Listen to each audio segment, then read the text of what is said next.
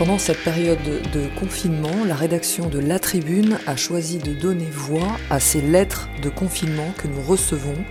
Créateurs, indépendants, salariés, chefs d'entreprise, vous nous racontez chaque jour, dans notre newsletter de 12 heures, vos enseignements reçus lors de cette crise économique et sanitaire sans précédent.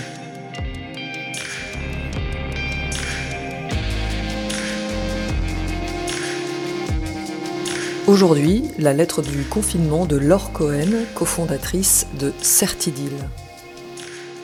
Extrait. De nombreuses questions restent encore sans réponse et génèrent des inquiétudes. Et si les frontières étaient fermées, nous qui nous approvisionnons aux États-Unis?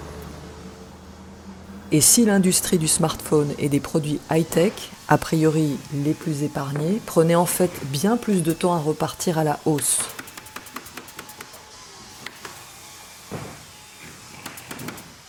À ces craintes s'ajoutent des difficultés comme le management des collaborateurs à distance et la mise en place des démarches de chômage partiel pour certains d'entre eux. Il s'agit aussi de gérer des problèmes opérationnels comme l'impossibilité de livrer en point relais, car ceux-ci ont été obligés de fermer, ou les livraisons qui ne sont plus assurées ou dont l'activité a été réduite par certains prestataires. Dans ces cas-là, il faut être efficace et réactif pour rebondir vite. Il est essentiel d'avoir non seulement un plan B, des équipes techniques pour mettre à jour les informations et la communication auprès de nos clients, ou tout simplement un plan C.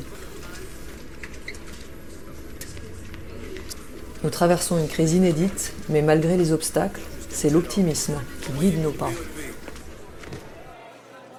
J'ai la conviction que la réputation se bâtit dans les moments les plus difficiles. Nos investisseurs et nos soutiens n'ont de cesse de nous parler de résilience, cette notion qui prend aujourd'hui tout son sens. Elle est notre assurance vie, celle qui nous permet d'acquérir toutes les qualités d'adaptation nécessaires pour naviguer dans les torrents de cette redoutable crise.